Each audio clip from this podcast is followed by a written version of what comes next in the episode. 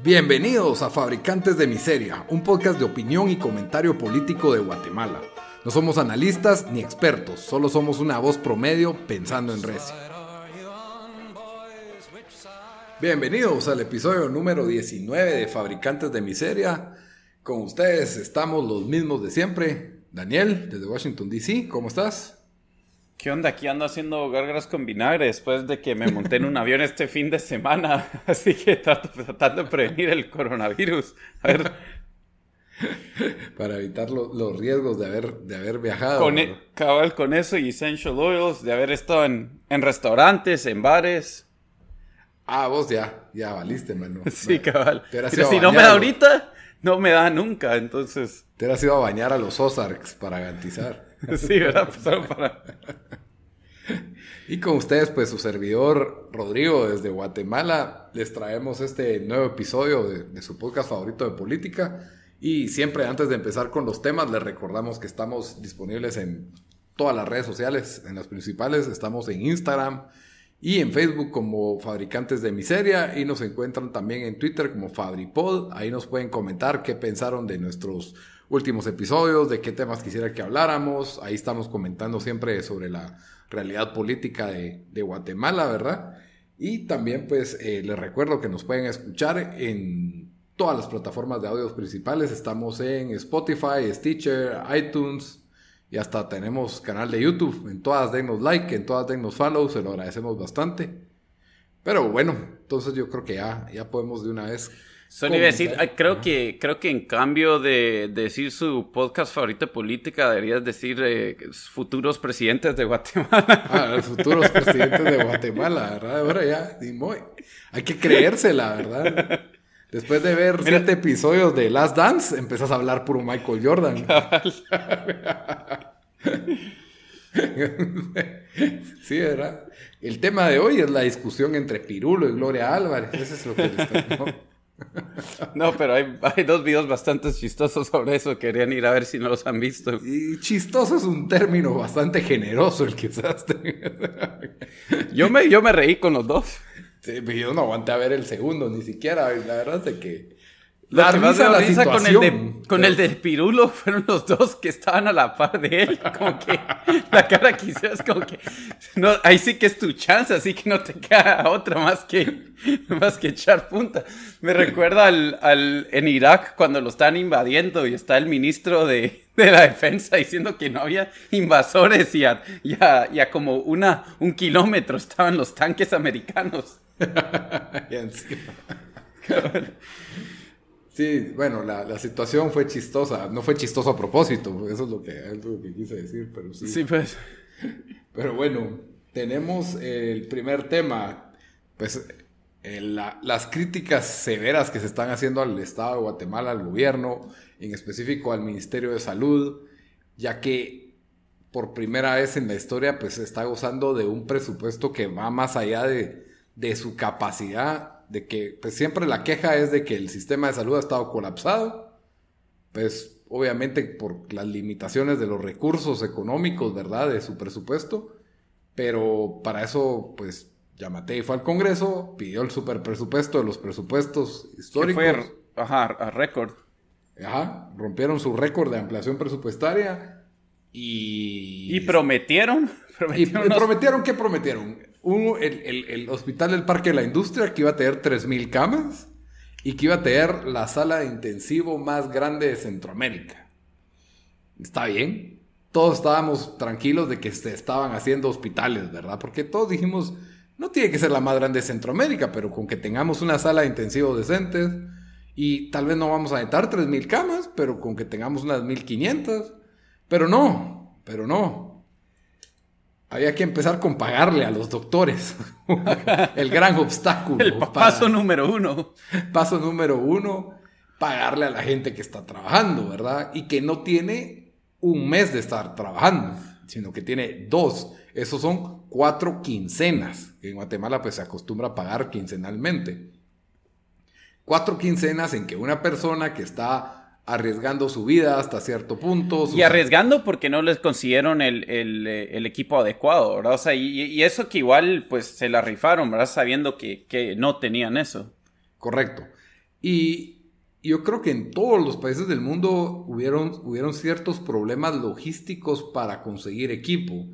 Gracias a Dios en Guatemala hay mascarillas por todos lados. Obviamente ellos requieren de las buenas y requieren mucho más porque obviamente yo compro una mascarilla y la uso tres, cuatro o cinco veces. No importa pues porque mis riesgos de contagio son son mínimos, especialmente cuando la uso en el carro y voy solo, como me pide la ley que la debería usar, ¿verdad? Pero a diferencia del doctor que tiene tres pacientes tosiéndole encima, ¿verdad? Él sí necesita eh, los anteojos, las mascarillas, que sean desechables, los trajes, eh, súper esencial, que son cosas básicas que deberían de tener, que hasta cierto punto se ha comprendido que, que hay una escasez a nivel mundial, pero encima de la mala comida, ¿qué, qué o sea, ya todos sabíamos que el hospital no iba a ser un hospital de cinco estrellas, pues creo que, creo que nadie tenía las expectativas tan altas, ¿verdad? Pero tampoco esperábamos comida de prisión, que fue lo primero que, que, empezamos a ver las quejas. Tampoco esperábamos que cuando era, era comida de Fire Festival esa, o posiblemente peor. Cabal. Eh, de ahí que con una lluvia se iba a inundar pues no fue un huracán, no fue una tormenta, fue una lluviecita y había... Sabiendo que no entraba época de lluvia, ¿verdad? Sí, y, lo otro es de que son pacientes que tienen problemas pulmonares, eh, se necesita un ambiente sanitario bastante limpio, eh, bastante higiénico y cómo... Eh, o sea, es lo básico, es lo básico. las cosas básicas. Eh, y bueno, no sé si vas a agregar un poco más cosas ahí que...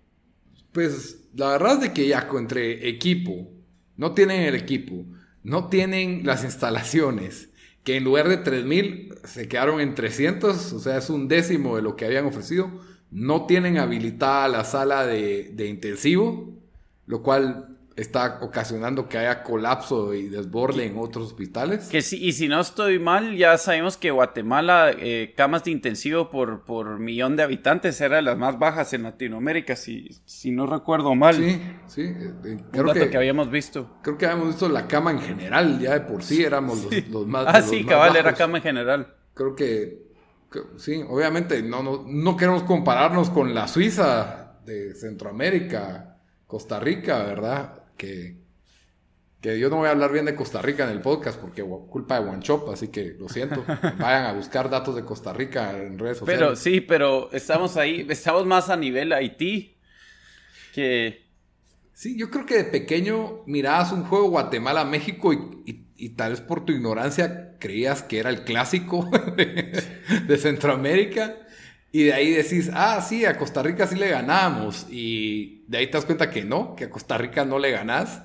Y digamos que ahora el abismo entre Costa Rica y Guatemala es como el abismo que había entre México y Guatemala, parecido. Sí. Eh, entonces sí, hay un, hay un abismo en, calidad de, gobierno y de desarrollo hasta cierto punto. Entonces, sí, lamentable es el, mal manejo y, y que Creo que toda la población está dispuesta a perdonarle mucho al Estado por el hecho de que la pandemia nos agarró a todos desprevenidos. Dos naciones del primer mundo tuvieron problemas para, para resolver, para adaptarse. Eh, pero ya pasaron 60 días, tuvimos la mayor ampliación presupuestaria, o sea, el dinero ahí está. Y no poder cumplir con un obstáculo tan básico como sacarle su cheque a un doctor o a una enfermera, o sea, yo no entiendo, o sea, no entiendo, o sea... Sí, y, fíjate que me se tratan de agarrar de que las leyes, eh, ver cuáles son las leyes que de licitación y cosas así, pero a la hora de la hora sabemos que yo creo que, que en tiempos de crisis y de calamidad, como lo siguen firmando, pues un montón de esos procesos se pueden e, evadir. Sí, eh, estamos en un estado de excepción, hay compras por excepción, entonces la verdad es que tenían licencia para hacer la corrupción que quisieran siempre y cuando llegara el equipo y los salarios, ¿verdad? Y, como, como, vos, como vos decís, digamos, yo creo que al principio de todo esto, em, pues cualquier crítica que se le da al presidente era que no lo está, que no estaba, pues, eh, que no había hecho una cuarentena más estricta. Em, pero también mucha gente, e incluso nosotros ahí, Dieron ahí la última alerta del, coronavirus. Sí, el, resultado oficial.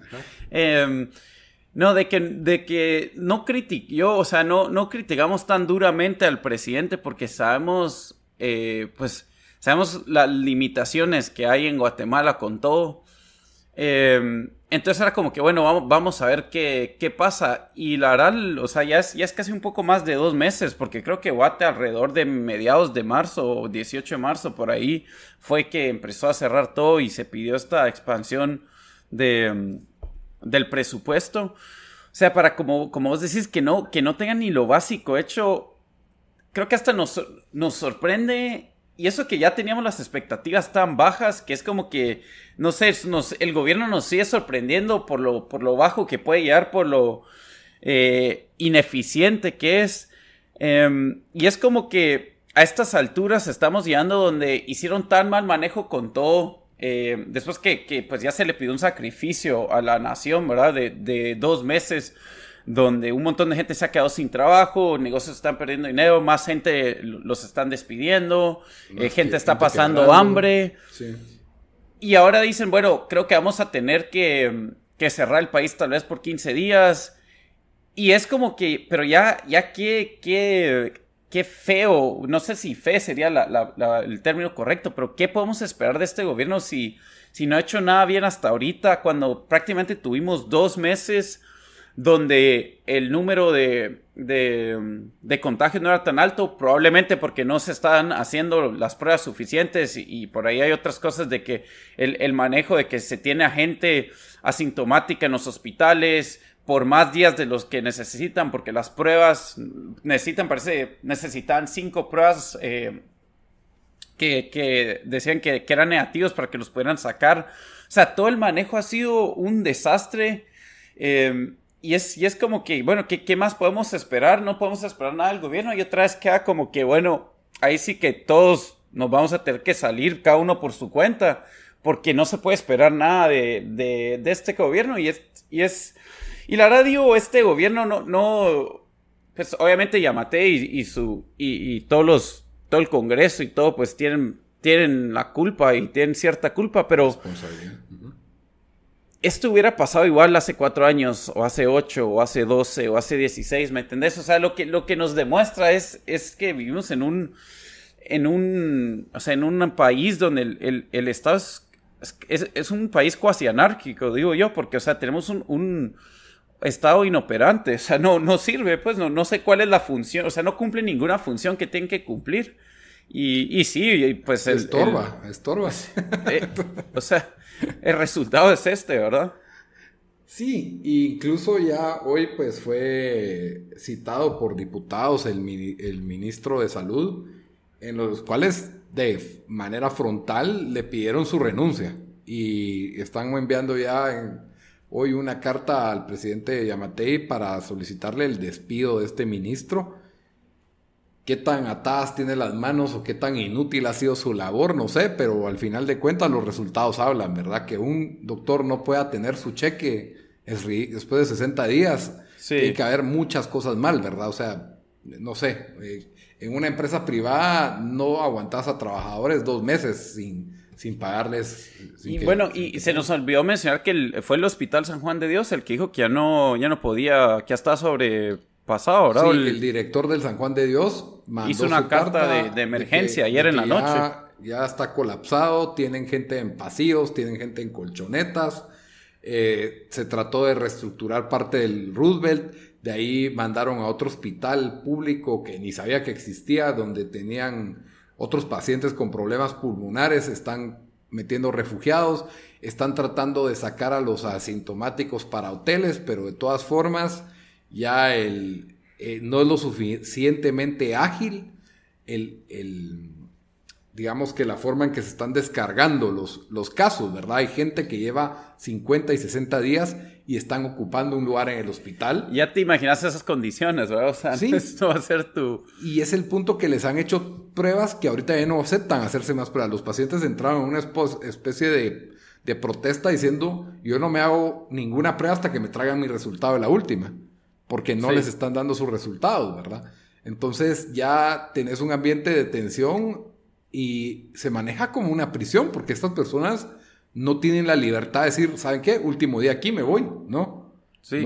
y, encima de esto, Guatemala está creo que entre los últimos cinco o tres países de toda Latinoamérica en estar haciendo exámenes por... Eh, en exámenes diarios, ¿verdad? En hacer pruebas diarias. Eh, creo que están por 1300, cuando ya hay países en Sudamérica que están por 20000. Eh, entonces, o sea, todo, todo ha sido tan mal manejado. Otra cosa que me sorprende a mí es, bueno, primero también yo creo que el, que el San Juan de Dios o los hospitales generales en Guate siempre están casi que al borde del colapso. O sea, así es como, así, lastimosamente, esa es la realidad de nuestro país, pero sabiendo, sabiendo todo esto, yo no sé, la verdad no, no vi, no, no he visto notas sobre esto, espero que lo hicieron, pero ¿será que jalaron doctores del interior donde sabían de que habían pocos, se habían eh, eh, poca cantidad de infectados o casi, porque yo, pues yo conozco, tengo, tengo una amiga que, que trabajaba en, en, Carolina Norte y, sé que en otros, en otros lados, o sea, que los llamaron, y hicieron un llamado en Nueva York, hey, necesitamos, necesitamos doctores. Y un, o sea, jalaron gente de, de, de, todo el país, de lugares donde no tenían tantas infecciones. Y eso fue más como que, no fue ni federal, ¿me entendés? Fue algo como orgánico que se dio que, que necesitaron hacer los, los hospitales. Esperaría que en Guate, sabiendo que en la capital era por, por, por la, o sea, porque ahí está la, la gran mayoría de, de, la gente y, la densidad, o sea, pensaría de que ahí esto lo hubieran aplicado en Guate y si esto estaba pasando, o sea, creo que solamente no, o no lo hicieron, o no lo hicieron bien, o, no suficiente, pero sí, sí queda en evidencia otra vez más de que, de que yo no sé qué, qué espera ya la gente de, de, los gobiernos y por eso siempre digo, no, no sé, sí, no sé, no sé por qué gente espera que el gobierno vaya a hacer que cualquier gobierno, no tiene que ser de Yamate y va a hacer una buena labor con, con cualquier cosa, ¿verdad?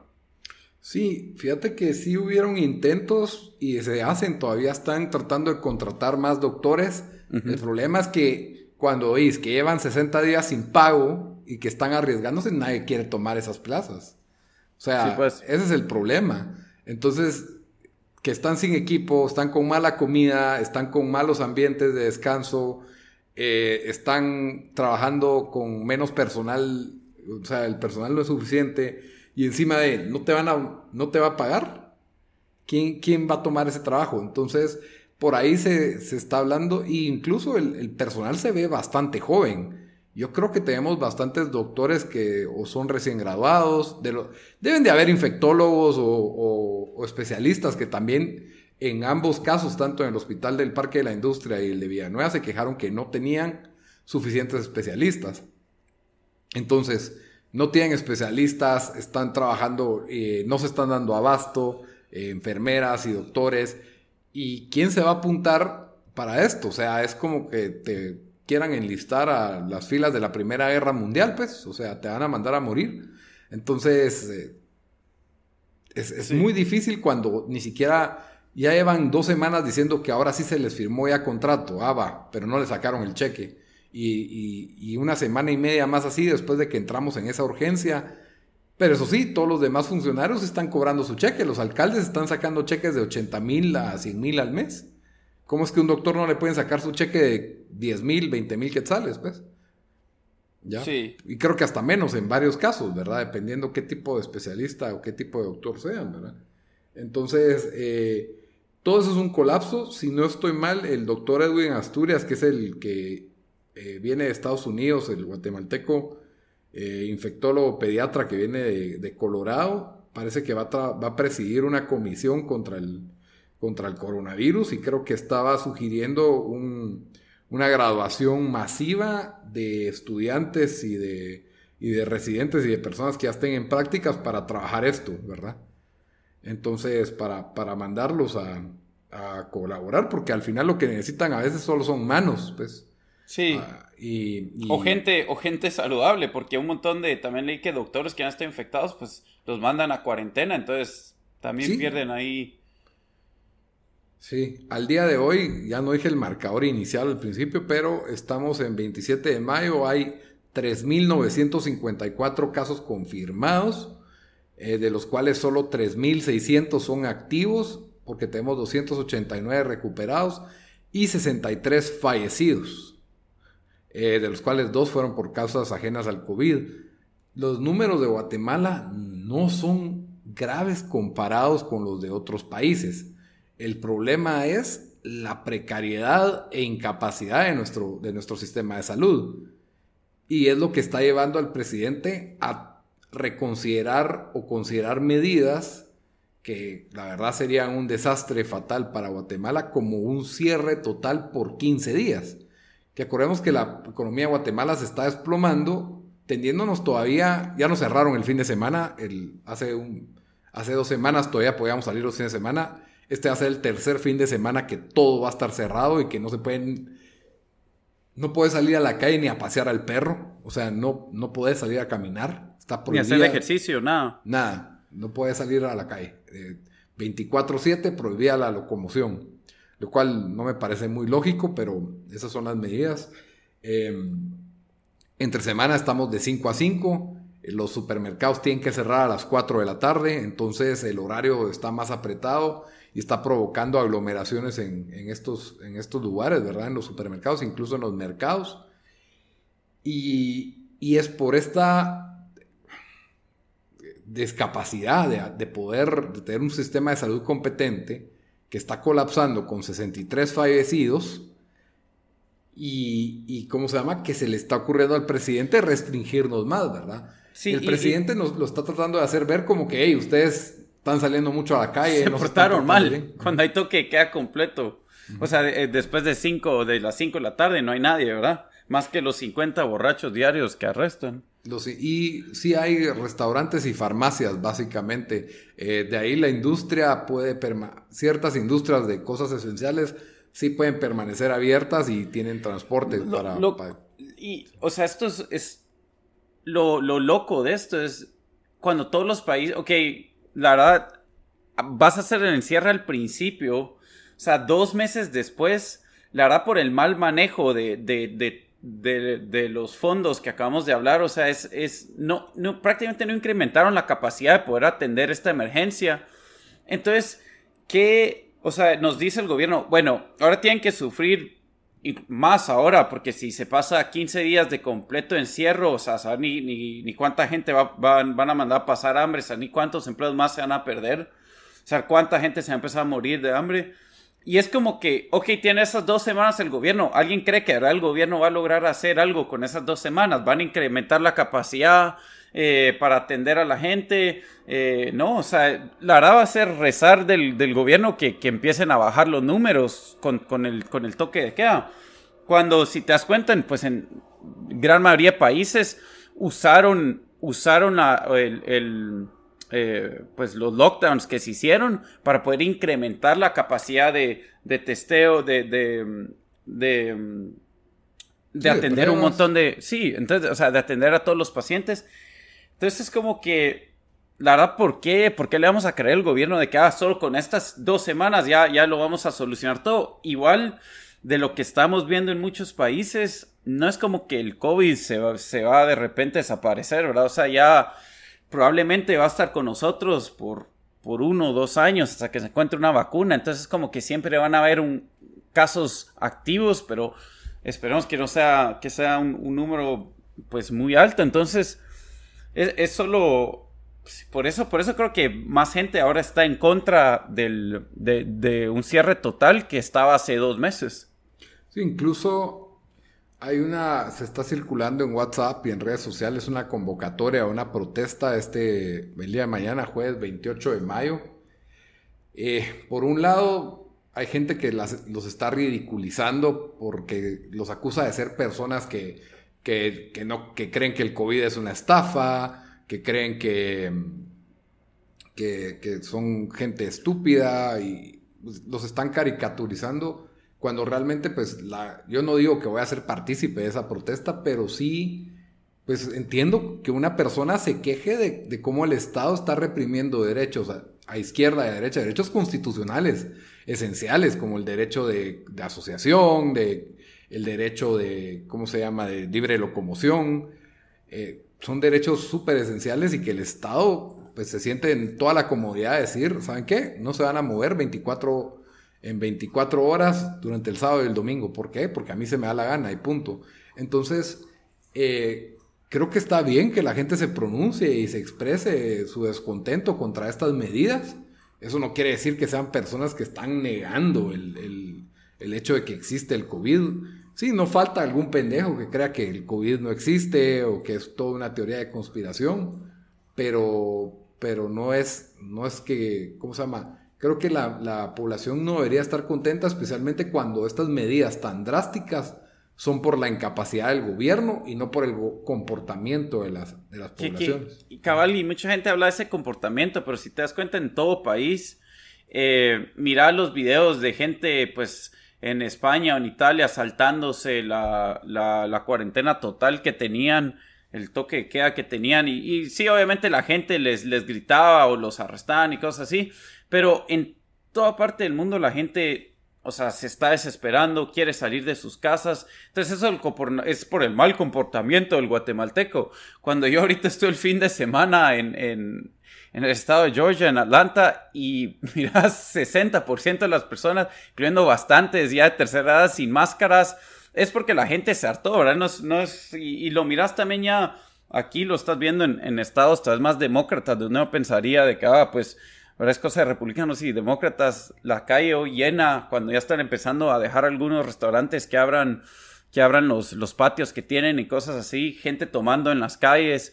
Entonces es, o sea, es, algo yo creo natural que, que, se le está pidiendo a la gente, hey, dos, dos meses tienen que estar encerrados.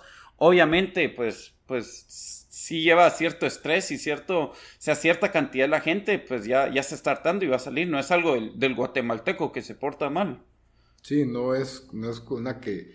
Y, me, molesta porque cada vez que hablas de que en, en, tal país hicieron eso y te dicen, es que en ese país sí son disciplinados, en ese país sí hacen caso. Es como que, pero ni que fuera, o sea... Otra, otra cosa es que también, eh, o sea, si, si vives en un país rico y, tenés, y te, está, estás trabajando desde casa, te están pagando, de verdad no tenés por qué salir más que salir al súper. Mientras que en Guatemala, si no te ganas la, para mucha gente, si no se gana la, la si, si, no se gana nada, o sea, su, su dinero del día no tienen con qué pagar su renta, con qué comprarse comida para el siguiente día. O sea, para esa gente no tiene otra más que salir todos los días, ¿verdad? O sea, no es porque se quieran portar mal. Cabal, o sea, incluso, eh, pues puedo hablar del, gremio de la abogacía. Quisieras trabajar todo desde casa, pero dependes de los registros estatales. Y ahí na que no son digitales, no tienen sus plataformas en línea, tienen muy pocos servicios en línea, todavía les gusta que uno vaya, haga su colita, y ahora están trabajando con citas. Ahora tienes que llamar y hacer tu cita y lo eh, está todo mucho más lento, ellos están trabajando con, horario limitado, pero el problema es de que cerras uno de estos servicios estatales y te traes abajo una cadena de una cadena e, económica, ¿verdad? O sea, si cerras un registro estatal, se queda sin trabajo ese abogado, se cae un posible negocio, ya sea empezar una nueva empresa o hacer una una compraventa de un bien inmueble, entonces se queda sin negocio el banco, se queda sin negocio el, el agente de bienes raíces y, así sucesivamente, ¿verdad? Empiezan a, darse estas, estas cadenas. Pero en fin, ya hablamos de, de, nuestra situación y vos traías, te habías preparado para hablar un poco de, de lo que realmente hay una, hay un tipo de histeria sobre pues radical que he visto yo eh, sobre los peligros del coronavirus y eh, todo lo vemos, creo que todos tenemos familiares que hay un familiar que le vale madre y que se quiere juntar y que no usa la máscara y no, apenas se lava las manos, mientras que hay otro que dice, no, yo no me voy a juntar con nadie y me voy a permanecer encerrado y pido el súper a domicilio aunque se tarde 20 días en venir. Los que de alguna forma miran, miran el, el, Coronavirus World Meter y sacan de que 15% se están muriendo del virus. Sí, sacan estadísticas. que creo que ningún país han dicho que eso, eso es lo que está pasando. En Guatemala, si usas esa estadística... Menos del 2%. estamos a 18% si usas la estadística, ah, la estadística de, de, casos cerrados, ¿verdad? Hay 289 recuperados, 63 fallecidos sumas esos dos y te queda que 18% nos estamos muriendo, ¿verdad? Es porque esos tenemos certeza, ¿verdad? o sea, más de un millón de guatemaltecos. Sí, nos vamos a, se va a morir de los de estos 4.000 casos confirmados, se tienen que morir un 15%, estamos hablando de unos 500, ¿verdad? esos serían los números. Yo, yo, yo la, la, verdad quería traer ese tema porque miro bastante, bastante gente todavía usando, pues yo no sé, números y no sé dónde los sacan, tal vez es esa mate, esa es su, calculación errónea o tal vez eh, algunas de las estadísticas que se usaron de los modelos que se usaron al principio que ya han, ya han sido completamente, pues, o sea, se dieron cuenta que, que, no, que eran, no que eran falsos, pero que no se dieron. Em, y pues nosotros ahí en, en nuestro Twitter y en nuestro Facebook hemos puesto eh, como varios estudios, siete, y hay, hay más, pero yo agarré siete estudios eh, de anticuerpos que se han hecho, indicando de que, por ejemplo, en la ciudad de, de Nueva York ya se estima que el 25% de la población le dio coronavirus eh, y no se murió. Obviamente, eso significaría que menos del 1% de la gente se está muriendo, pero encontré aquí un, un último reporte que salió la, la última semana y esto... Lo, yo lo encontré en, en, CNN, pero lo pueden encontrar, lo pueden googlear fácil, que fue del de la CDC en Estados Unidos, que es el Center for Disease Control, de donde ellos eh, pues sacaron entre su mejor y peor estimado y pues el, mejor indicaba que entre punto .2 eh, que punto .2% de, de la gente que le está dando el, coronavirus se está muriendo y el peor escenario sería hasta el, eh, el 1%. Ellos ponen el número, su, su, su mejor estimación es de que punto .4% de la gente que le dé eh, pues, pues se va a morir, que obviamente es bastante gente. Eh, no, no, estoy, especialmente en un, digamos, en un país con 300 millones de personas, eso va a ser miles, cientos de miles de personas, incluso ya llegaron a 100 mil. Eh, pero lo que, lo que odio es no, no es ese pánico donde la gente actúa que si te toca el virus ya, ya de una vez te morís. No sé si es porque tal vez no le ha dado a tanta gente en Guatemala. yo ya conozco a cinco personas que le dio, todo lo sobrepasaron uno tuvo, o sea, nadie tuvo hospitalización, todos de estos que les dio están arriba de entre 35 y 45, entonces, o sea, tampoco muy jóvenes, pero tampoco en la edad, en la edad que, que o sea, de, tercera edad, ¿verdad? En la, en la edad de riesgo. Entonces, eh, yo creo que también por eso, tal vez en, en, Estados Unidos y en algunos otros países, estás viendo que gente ya son no, no muy le está importando exponerse porque tal vez sí tienen familiares que le ha dado y, han logrado, o sea, miran que la gran mayoría que conocen que les ha dado, em, pues, pues salen de esta. Eh, otra cosa que me pareció interesante este estudio es de que dicen para, para la gente que, que tiene abajo de 49 años, eh, están en 0.05% de riesgo de, morirse, mientras que para la gente que tiene 65 o es mayor que eso, es 1.3%. Em, y, otra estadística interesante es el 35% de, de los pacientes que han habido en Estados Unidos no son asintomáticos. Entonces, em, no sé por qué estos datos no están llegando. Yo creo que mucha gente en, en Guate todavía nos recordamos las, las, imágenes de España y de Italia, ¿verdad? De, de ver, de ver, em, pues de ver esos, los hospitales completamente colapsados, doctores llorando ahí en videos de YouTube, que como decimos, sí, o sea, nadie dice que no está pasando esto, pero, pero, pero no, no es, o sea, no, no, no es eso que te toca y te morís al siguiente día, ¿verdad? O sea, no es, no es la, el, el Black Death. Sí, ese es, es, algo común y, y, creo que también, como vos lo dijiste, es, es, es, diferente la estadística desde un grupo de edad a otro. También, pues las condiciones preexistentes tienen... Mucho que ver. Incluso... mucho que ver. Eh, creo que el, el, problema en Guatemala, que tal vez es lo que causa un poco de estrés, es la, la pobre capacidad del sistema, del sistema de salud estatal en que no estamos recuperando, no estamos recuperando enfermos, no estamos detectando lo suficientemente rápido a los, a los enfermos. Que, eh, incluso, que incluso, pues, eso te indicaría que la verdad, si, si asumimos que el gobierno ha hecho mal trabajo eh, con, con, los exámenes, con las pruebas de, de, COVID, que todos vamos a decir que sí, o sea, solo hace dos meses o un mes y medio se están haciendo todavía muy pocas pruebas diarias, creo que menos de 100 entonces se puede asumir que probablemente estamos arriba de 20 mil, 30 mil infectados. Eso significa que el porcentaje de gente que se está muriendo en Guatemala de esto es menos del 1%. O sea, también, obviamente, hay que a la hora de, de, de, analizar riesgo, eso pues tiene que tomarse en consideración, ¿verdad? Totalmente, totalmente. No es, no es el mismo riesgo y creo que em, lo que más se debe tomar en consideración son estas cuestiones de las, de las visitas familiares. Yo creo que eso fue lo que ha inspirado al gobierno a cerrarnos el fin de semana. Que la gente entre semana pues solo le estaba dando tiempo de trabajar y si bien pues ir al súper algunos, otros lo dejaban para el fin de semana. Pero aprovechaban el fin de semana para ir a ver a sus papás en, en los guatemaltecos creo que en comparación a otros países como no, no migramos a otras ciudades tanto como en otros países pues todos nos quedamos en, la misma ciudad y es, es de lo más normal que uno vaya a visitar a los papás el domingo o se van a visitar a los hijos o un hermano o una cuestión así y entonces empiezan ahí las mezclas con, con las diferentes edades, ¿verdad? Y creo que es el temor de, muchos de que capaz que yo no sé si lo tengo y voy a ir a, saludar a mi papá o a mi abuelo, ¿verdad? Y mucha gente pues sí vive con abuelos todavía o vive con sus papás. Entonces, creo que esos son otros riesgos a, tomar en cuenta, pero sí que te quede claro que si estás eh, solito vos viviendo y tenés menos de 40 años, menos de, ¿qué dijiste? 50 años. Era 49. Bueno, sí, menos de 50. Sí. Menos de 50, ajá. Eh, tenés más probabilidades de morirte de muchas cosas más. ¿ya? Sí. Que, y que por esas muchas cosas más, más pues no estamos teniendo super restricciones para detenerlas, ¿verdad?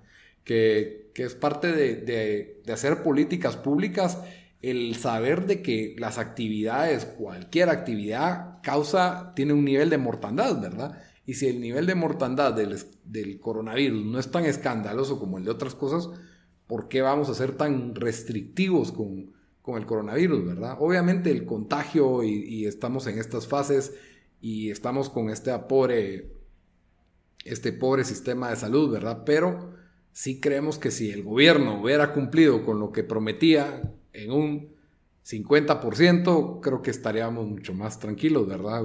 Estaríamos mucho mejor, especialmente con la agilidad de las pruebas, ya teniendo los hospitales más vacíos, la capacidad de recuperar mucho más ágil y, la capacidad simplemente mucho más alta, pues es que eso estamos hablando de un 10 veces la capacidad de lo que tenemos ahorita, básicamente.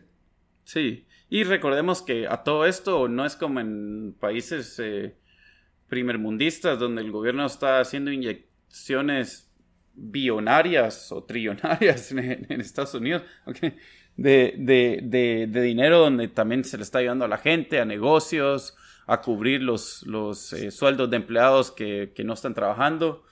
Em, entonces, todo esto, pues lo tenemos que tomar en consideración que en Guatemala, pues obviamente estamos limitados en recursos y eso no, no va a pasar, que cualquier bajón a la economía por esto, pues va a tardar más en recuperarse.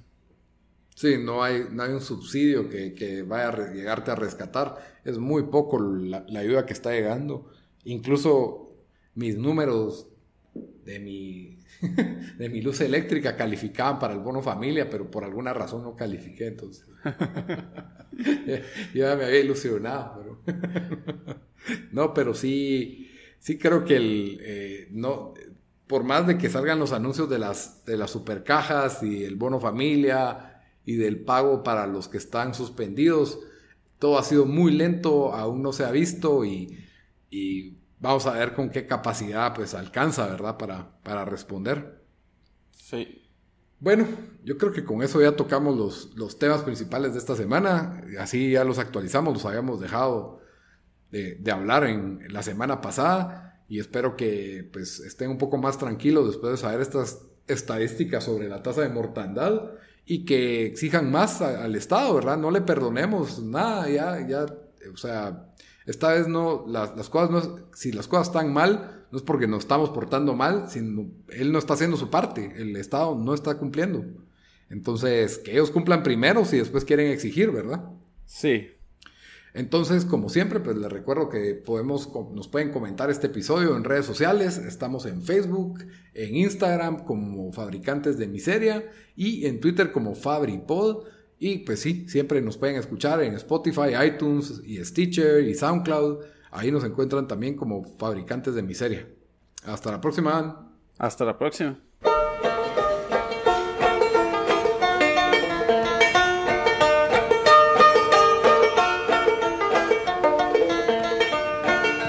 Which side are you on, boys? Which side?